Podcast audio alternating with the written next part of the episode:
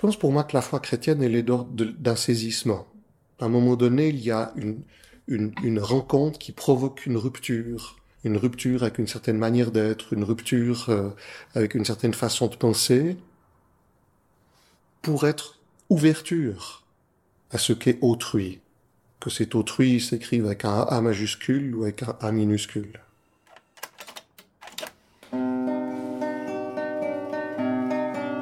Bienvenue dans le podcast Nul n'est une Nous continuons notre aventure autour du sujet Être chrétien en 2022. Et pour définir les contours de cette tradition religieuse, j'interviewe donc des chrétiennes et chrétiens. Aujourd'hui, c'est en compagnie de Bernard Bollet, pasteur durant de nombreuses années à la Tour de Paix, que nous allons cheminer. Ce dernier nous livre un témoignage poignant de son métier de pasteur et plus globalement du métier d'humain. Je n'en dirai pas plus. À tout bientôt et bienvenue dans ce podcast.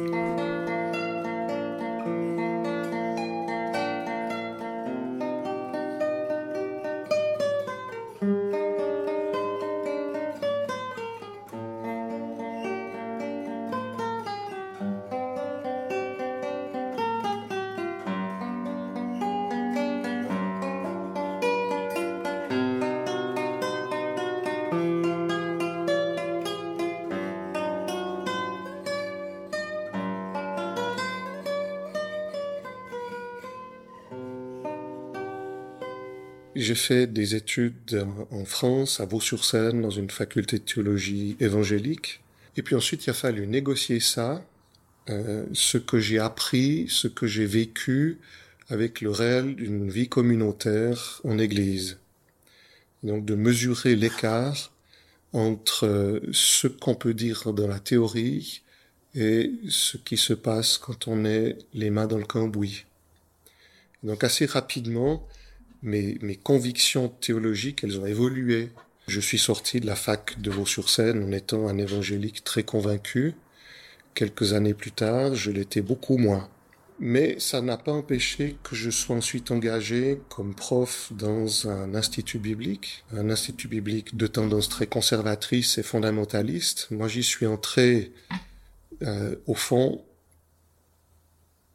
en n'osant pas m'avouer que je n'étais plus fondamentaliste en n'osant pas euh, aller jusqu'au bout de mes raisonnements ou de mes questionnements, euh, comme si j'étais tenu par un devoir de loyauté et de fidélité.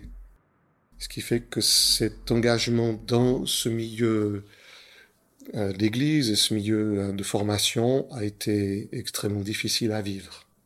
Il s'est soldé par un licenciement qui m'a obligé, après, après six années, de devoir euh, reconsidérer ce que j'allais faire, de la vocation qui était la mienne.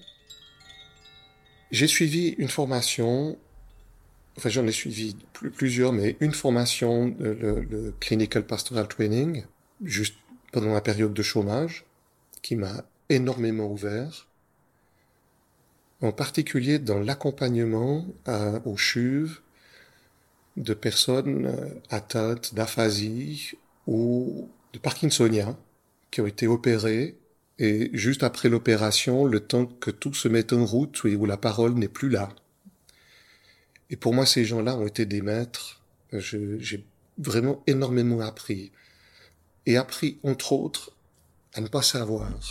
Et donc à être avec eux sans savoir. De temps en temps, à leur demander si, euh, entre autres, une fois qu'ils retrouvaient complètement la parole, de leur demander si j'avais été adéquat, si euh, ma façon de, m'adresser à eux, de les écouter ou de chercher à comprendre ce qu'ils vivaient même quand les mots étaient pas là, si c'était adéquat. Pour moi, ça, ça a été une leçon de vie. Hein. J'ai énormément appris là. Et puis, une deuxième formation qui est dans le cadre qui s'appelle Imago, une formation, euh, là, c'était une formation de facilitateur facilitateur Imago. Oui. Tu, donc tu, tu, tu as appris à, à, à essayer que les gens arrivent mieux à, à s'écouter l'un l'autre. Oui, oui. Alors et ça commence. Enfin, la formation elle a commencé antérieurement parce que le collègue euh, qui, qui m'a beaucoup aidé euh, était un formateur là et a pratiqué ça avec moi. Et euh, dans une telle méthode, c'est ce que moi j'appelle la méthode du pauvre. C'est-à-dire que l'appareillage théorique, il est pas énorme. Et au fond, celui qui écoute n'a pas besoin de savoir mieux que l'autre, ni n'a pas besoin d'avoir euh, une bibliothèque dans laquelle il va ranger les différents éléments de ce que l'autre lui dit, parce qu'il est persuadé que la solution et que l'expert du problème, c'est pas l'écoutant, c'est l'écouter. Et donc c'est redonner de la parole, de la puissance à la parole de l'autre. J'ose croire que quelque part ça c'est le cœur de l'évangile. Dans cette euh, hospitalité intérieure que je peux offrir à la parole de l'autre, à laquelle je peux restituer quelque chose, à laquelle je peux donner du poids. Pour moi, ça reprend un, des textes euh, fondamentaux de la Bible, hein, honore ton père et ta mère. Autrement dit, donne du poids à la parole de ton père ou de ta mère. Puis ça pourrait être généralisé. C'est donne du poids à la parole de l'autre. Ça signifie pas euh, dis-lui qu'il a raison. C'est prends en compte ce qu'il te dit pour ce qu'il dit et, et accueille cette parole-là. Et pour moi, ce travail avec Imago, ça a été de cet ordre, c'est-à-dire euh, donner, honorer la parole de l'autre. Encore une fois, je crois y lire l'Évangile, euh, Jésus honorant la parole de celles et ceux qui venaient auprès de lui. Alors aujourd'hui, je saurais pas très bien dire de quelle école je me revendique. Je me revendique pas vraiment d'une école particulière. Ce, ce dont je suis persuadé, c'est que presque tout se joue dans la relation et dans la qualité de relation tissée avec les autres. Et qu'au fond, c'est ce qui se joue dans le double, voire le triple commandement. On parle très souvent du double commandement de Dieu, hein, d'aimer Dieu et d'aimer le prochain qui est comme soi, et non pas l'aimer comme on s'aime soi-même, mais l'aimer parce qu'il est euh, comme soi. En fait, ces deux commandements sont précédés d'un autre qui est écoute. Donc je crois qu'il y a ces trois commandements. L'écoute, l'écoute d'une parole autre, celle qui vient de Dieu, et l'écoute de la parole autre, celle qui vient du prochain ou de la prochaine. Pour moi, ça, c'est, j'ai envie de dire, c'est le cœur de l'évangile. Je préciserai encore, c'est le cœur de l'évangile, mais pour y parvenir, j'ai besoin d'une rencontre qui est une rencontre essentielle avec le Christ. Ce que, entre autres, l'apôtre Paul dira, j'ai été saisi. Je pense pour moi que la foi chrétienne, elle est d'un saisissement.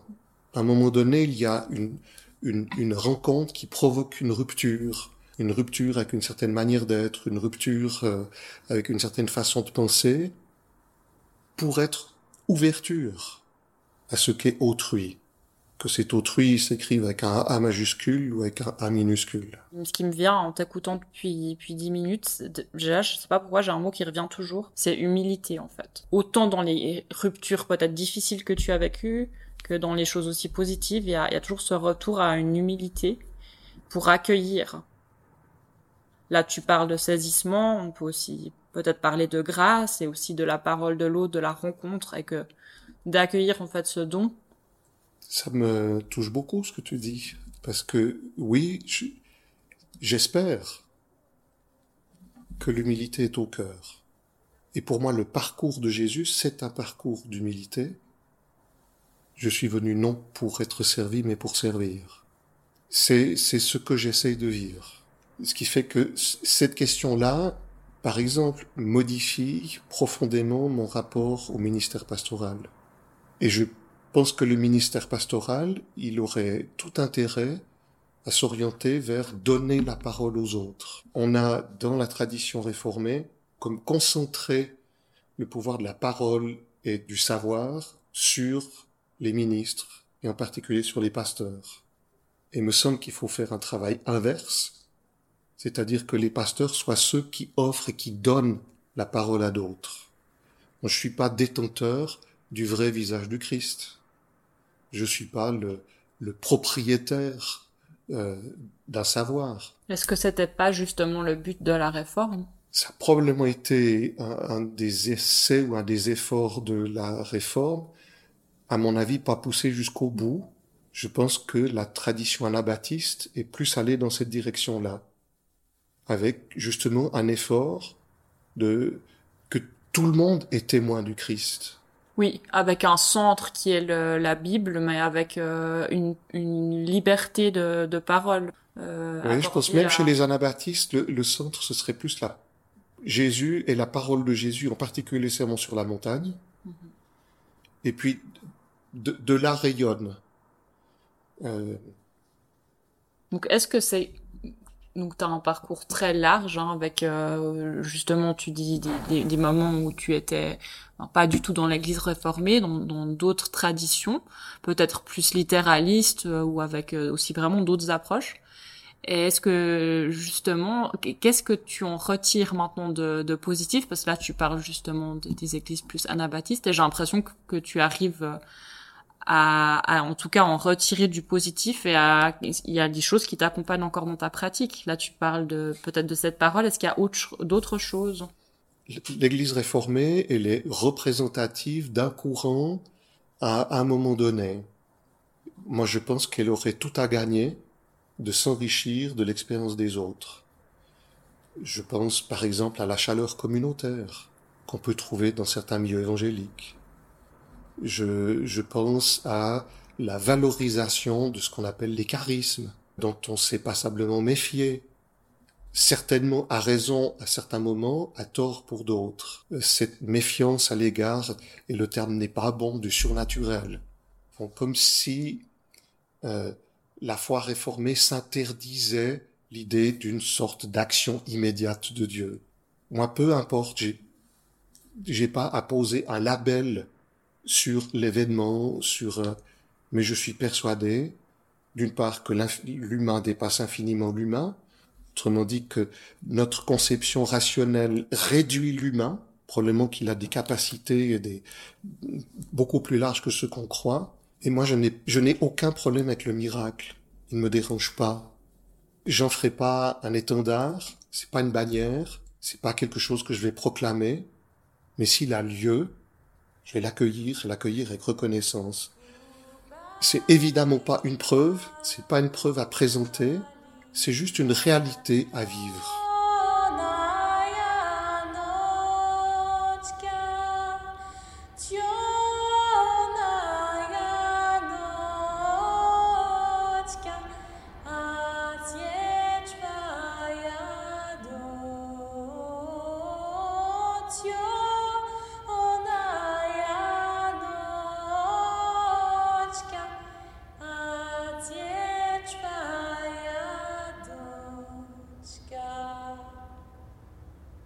Et c'est tout le problème du dialogue avec d'autres euh, pour lesquels, évidemment, le miracle est devenu l'étendard. C'est ce qu'il faut absolument annoncer. Je suis pas là, mais je suis pas à renoncer à ça. Je ne voudrais pas euh, renoncer à cette dimension que la prière, euh, qu'une imposition des mains, une onction d'huile, comme on la vivra tout prochainement pendant la semaine sainte, puisse être le lieu d'une transformation. Donc j'ose croire à un évangile qui modifie réellement la vie des gens. Tout en reconnaissant aussi que euh, il y a des limites, que dans ma vie, je suis confronté à mes limites personnelles, euh, à mes difficultés, à, j'ai envie de dire, à mes addictions, à mes limites. Je suis pas sûr qu'il y un juste milieu à la vaudoise, mais plutôt, oui, je peux accueillir l'intervention de Dieu.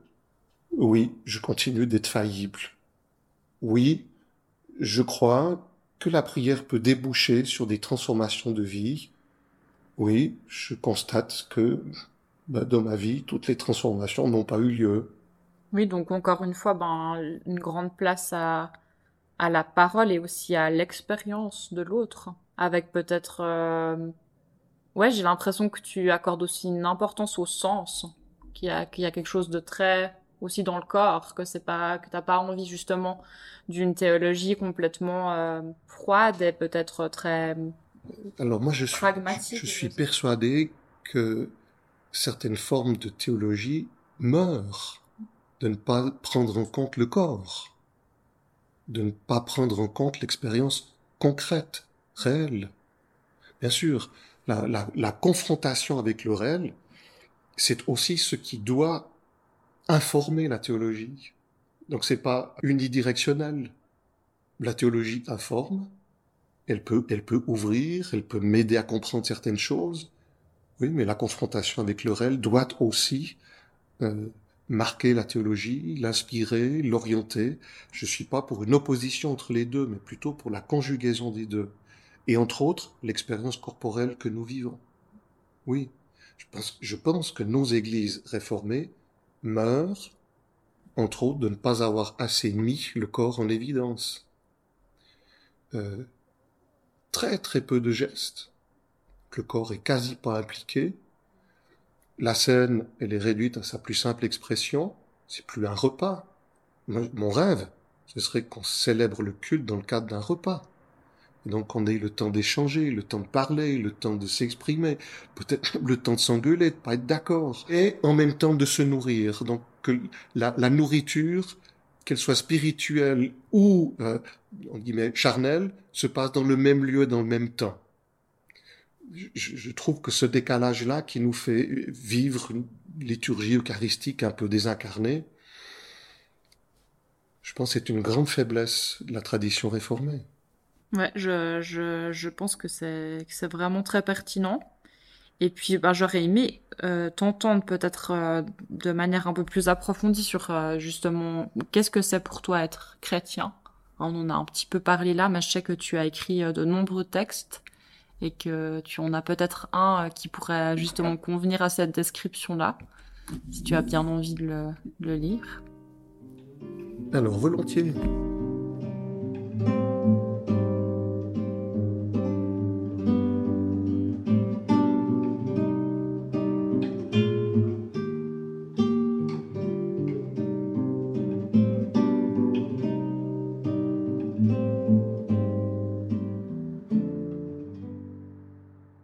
J'aurais aimé pouvoir vous dire que la foi a rendu ma vie légère, qu'elle m'a donné des certitudes et me fait goûter au bonheur.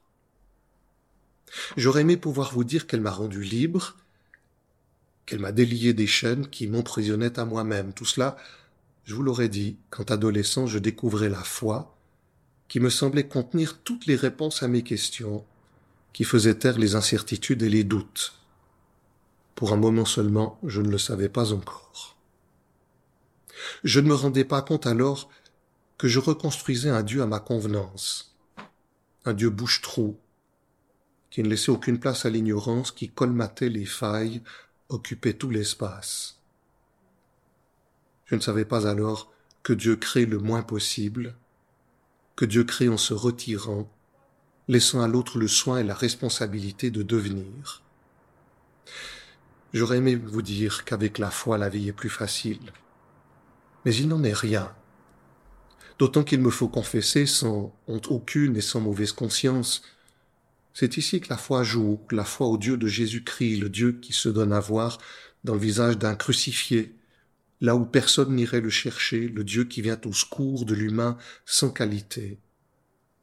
Il me faut donc confesser, en moi vivre en conflit permanent, prenant à tour de rôle de l'importance ou le pouvoir, suivant les heures, suivant les circonstances, un croyant, un agnostique et un athée. Ils apprennent lentement, très lentement à vivre en bonne intelligence, sans exclusion, et parfois je me surprends à les considérer avec bienveillance parce que chacun tente de trouver quelques réponses, et parfois s'inclinent ensemble devant le mystère de l'existence, confessant leur ignorance. Ce que les trois ont à reconnaître, que le Dieu en question n'est pas celui des philosophes, ni le Dieu tout-puissant que rêvent les humains et qui soulève tant d'objections, ni le Dieu qui se rit des savants se cachant derrière le Big Bang, ni le Dieu des bien-pensants, mais le Dieu humble qui voyage incognito sous le visage d'un serviteur. La rencontre de Dieu, je m'y suis enfin résolu avec quelques rechutes à la vivre au quotidien, non dans des miracles inouïs, non dans les changements spectaculaires qui me rendraient croyant d'un bloc, que parfois encore on ne se refait pas, secrètement j'espère, mais dans le visage de mon prochain, dans le sourire adressé, dans la main tendue, dans l'écoute amicale et attentive, dans la reconnaissance de l'autre témoin du tout autre qu'un autre, dans ces gestes de tendresse qui construisent l'humanité. La foi ne rend pas ma vie facile, au contraire.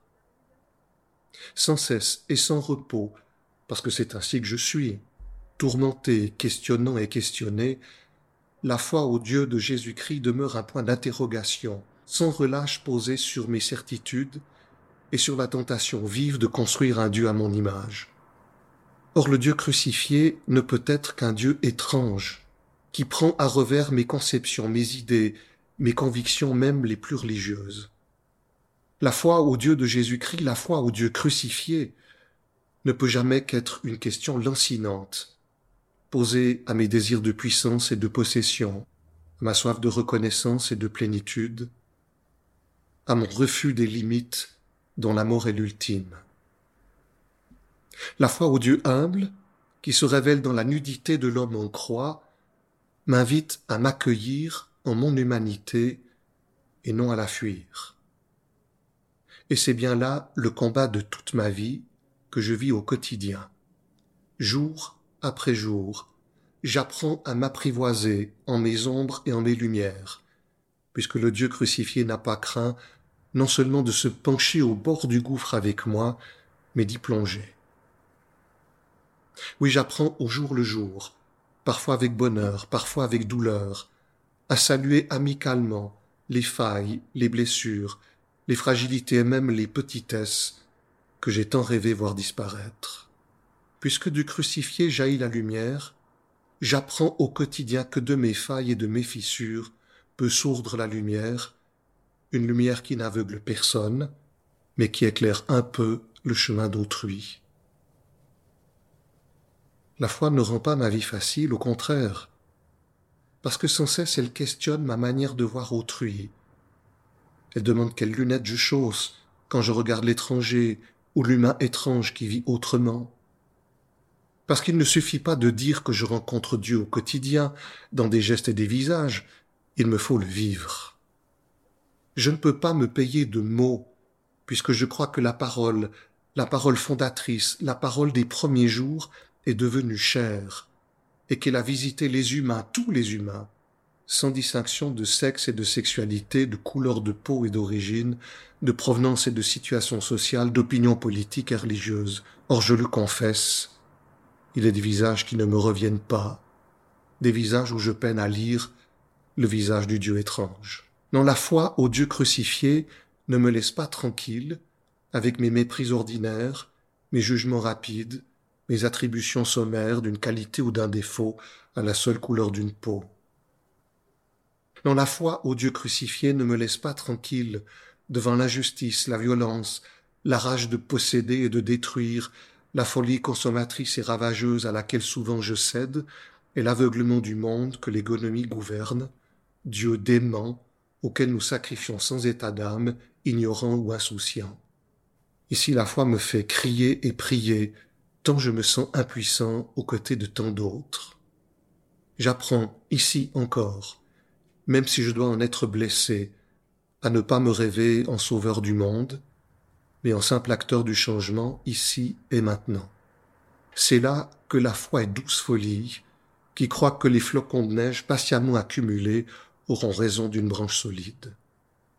Je crois au quotidien, au gré de mes humeurs labiles, fragiles et inconstants, au Dieu bienveillant qui n'a pas peur de ce qui me fait peur, qui ne rougit pas de ce qui me fait honte, qui ne s'effraie pas de mon indiscipline, qui ne renonce pas quand je désespère, et qui se réjouit de chacun de mes pas vers l'apaisement, qui rit avec moi de mes incohérences, qui m'aime sans compter, et m'apprend à m'aimer, qui sourit quand enfin je m'aime avec légèreté.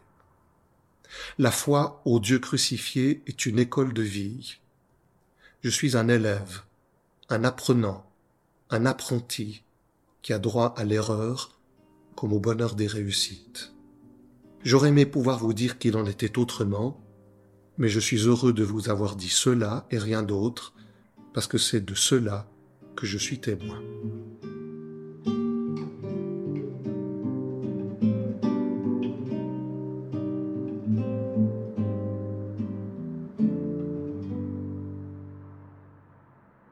Je trouve que tu visites aussi euh, l'existence humaine avec ton texte.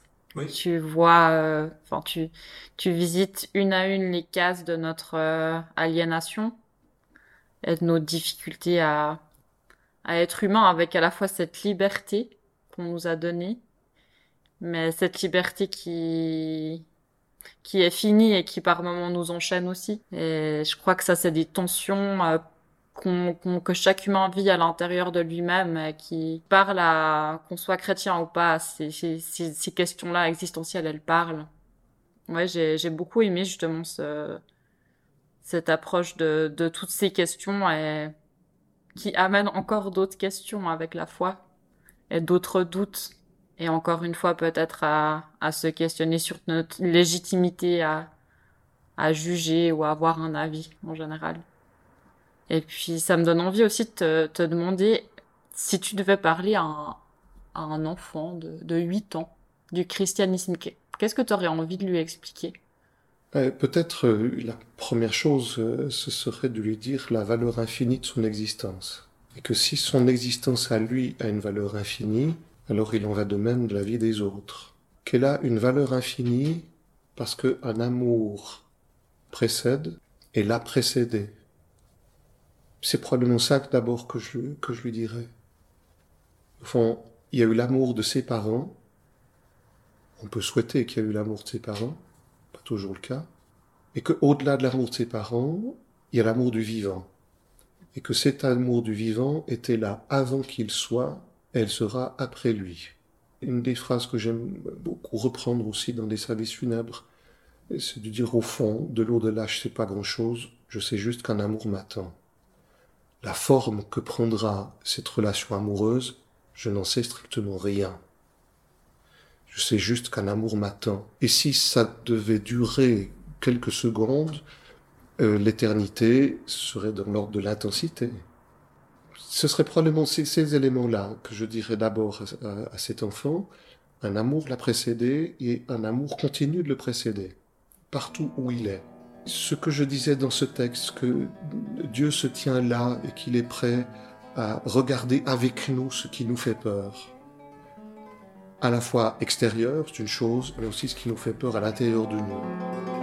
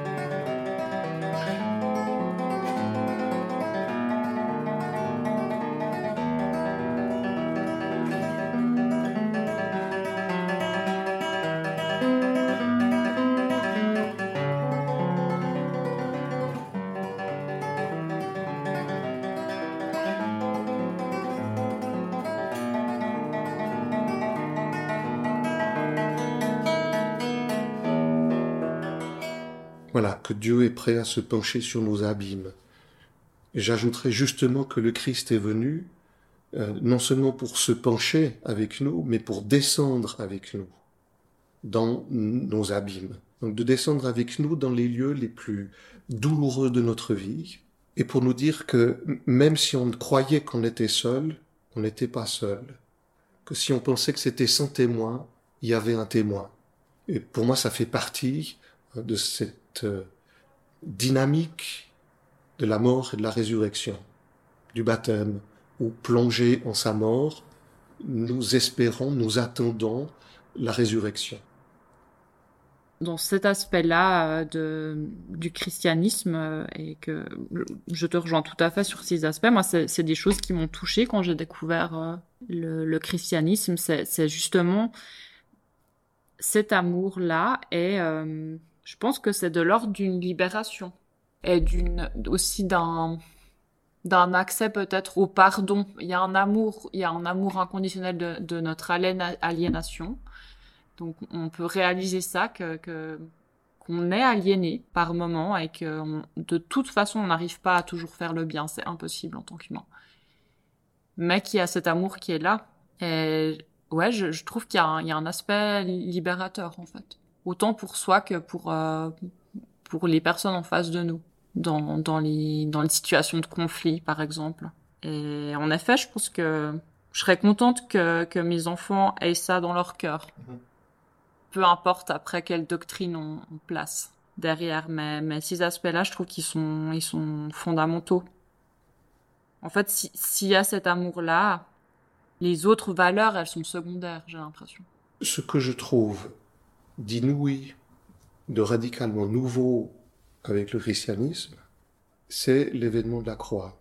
C'est-à-dire que Dieu se donne à connaître justement là où l'humain n'irait jamais chercher Dieu.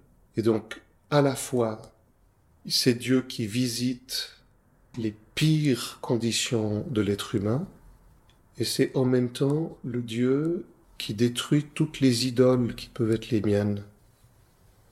Euh, chercher Dieu à la croix, euh, ça n'a pas de sens pour, n'importe quel être humain.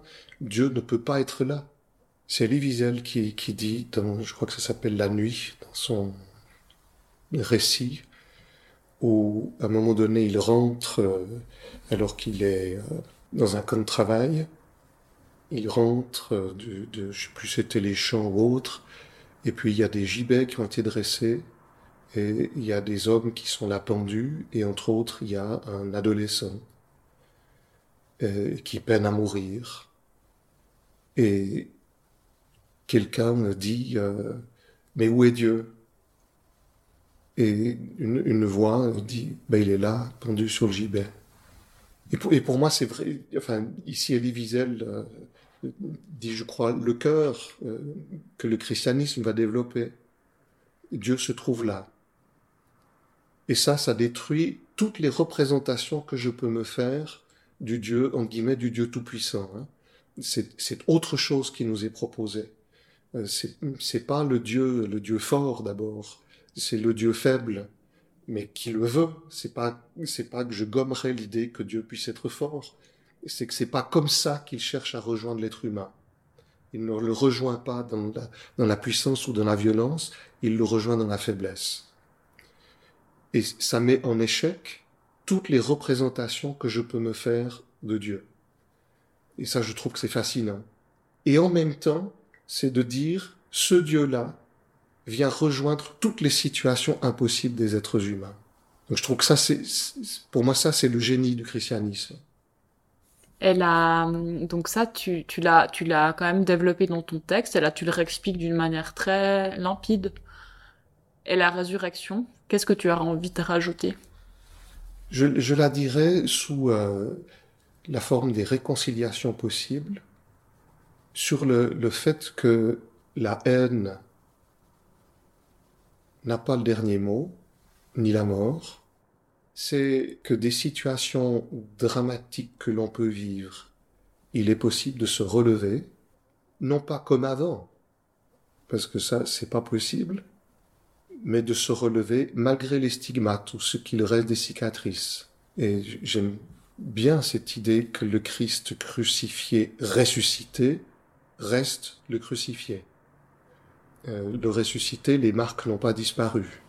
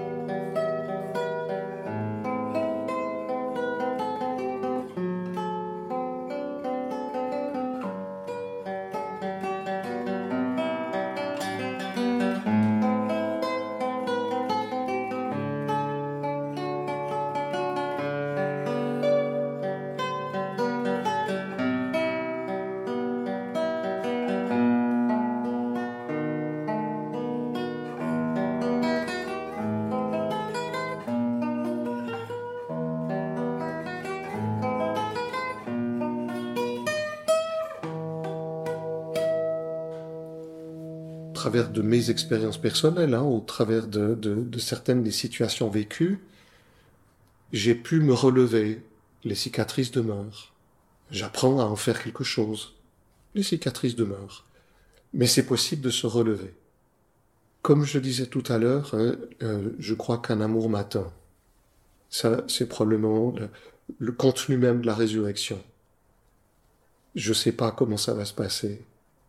Et au fond, ça ne m'intéresse pas de savoir le comment. Juste avoir cette confiance-là que ma fin se terminera sous le regard du vivant, dans la mémoire du vivant. Puis quand Dieu se souvient, me semble-t-il, les choses vivent, alors je vivrai dans la mémoire du vivant. Mais encore une fois, le comment m'intéresse fort peu. C'est pas ça qui est, qui est l'essentiel. Pour moi, si tu veux, la résurrection, c'est, quelque chose à, à vivre régulièrement, presque envie de dire au jour le jour. C'est malgré ce que je fais, malgré ce que je suis, malgré les échecs possibles, je continue d'être regardé par Dieu autrement. Euh, après, après le burn-out et les échanges avec euh, cette psychothérapeute, une phrase qui m'est venue et qui m'a souvent aidé, c'était c'est pas grave. Dans un, un univers aussi compétitif que le nôtre, où la représentation de soi est la plupart du temps au cœur, ne pas correspondre, ne pas y réussir, ne pas être à la hauteur de ses propres attentes, c'est pas grave. Je peux me tromper, je peux faire des erreurs dans la relation, dans... c'est pas grave. C'est pas grave, c'est pour moi le début de la résurrection. Ben oui, c'est, comme tu l'expliques, c'est renaître de, de ses blessures. Euh, et en effet, c'est pas grave. J'aime bien. C'est une belle note de fin. J'ai l'impression que c'est aussi des, des phrases et des pensées qui, ouais, qui peuvent accompagner euh, les crises qu'on est en train de vivre en ce moment.